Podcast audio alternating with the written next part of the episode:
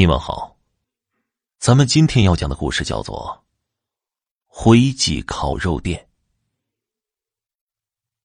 夜里，大街上依旧繁华，大街上的人络绎不绝。有钱的人生活在自己的花天酒地的世界里，没钱的人依旧是忙忙碌碌，为了自己一日三餐而努力奋斗着。阿辉。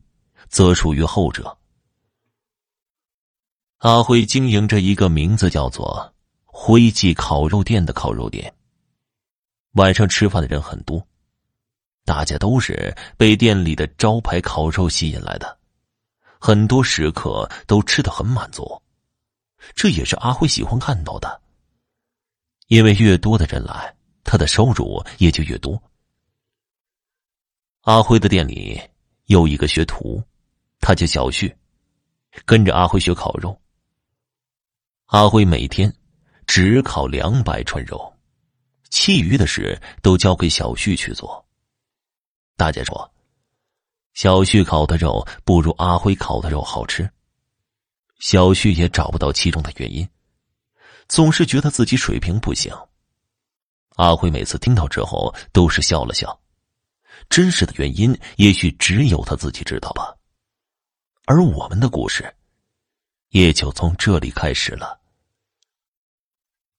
这天，阿辉忙完了一天的工作，也就是烤好了那两百串肉，急急忙忙的走了。小旭问阿辉：“师傅，你走的那么快，有什么急事吗？”“哦，烤肉的原料没了，我去弄点原料，你在店里好好的干吧。”冰箱里不是还有牛肉吗？再说了，这么晚了，去哪儿买肉啊？小旭不解的问：“干你的活得了，哪来那么多废话？”阿辉说完后，急急忙忙的走了。夜里十二点，小旭终于忙完了所有的工作，拖着疲惫的身体回到了自己住的地方。突然，手机叮铃一声响起。他看了一眼，只看手机上是一则新闻内容。我市十一点左右发生了这个月第六起人口失踪案，受害者都为男性，请广大男性夜里独自外出注意安全。另有提供线索者奖励人民币五十万元。哼，这可够吓人的，也不知道受害者怎么样了。这年头。当个男人也这么危险。小旭说着，打开了手机，搜索起了附近人。就在这个时候，小旭看到了一个头像特别清纯的女孩子，这让小旭很是不淡定，急急忙忙的加了上去。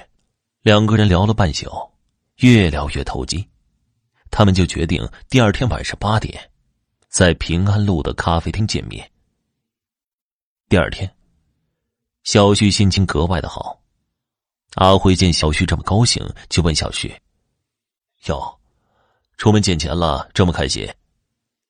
小旭美滋滋的说：“哥们今晚家人有约，嘿，那女的长得可漂亮了。”阿辉对小旭说：“最近可是不太平啊，你得注意安全。”知道了，师傅，我今晚八点得出去，你多忙忙吧。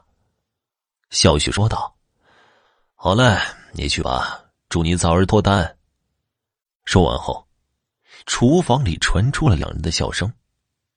一转眼，夜里八点了。小旭在那个咖啡厅里等待着那个女孩。阿辉依旧卖完了两百串肉串去进货，一切都是那么平常。夜里十二点了，阿辉到达了进货的地点。门里出来个女人，对阿辉说道：“你要的十箱肉都在这里了。”阿辉拿着肉离开了这里。这个时候，阿辉收到了小旭的短信，说自己不在烤肉店工作了，他想辞职。阿辉深沉的一笑，仿佛明白了什么。又是一个夜晚。阿辉依旧在辉记烤肉店，依旧每天卖着他那用十香肉做的肉串。听众朋友，本集播讲完毕，感谢您的收听。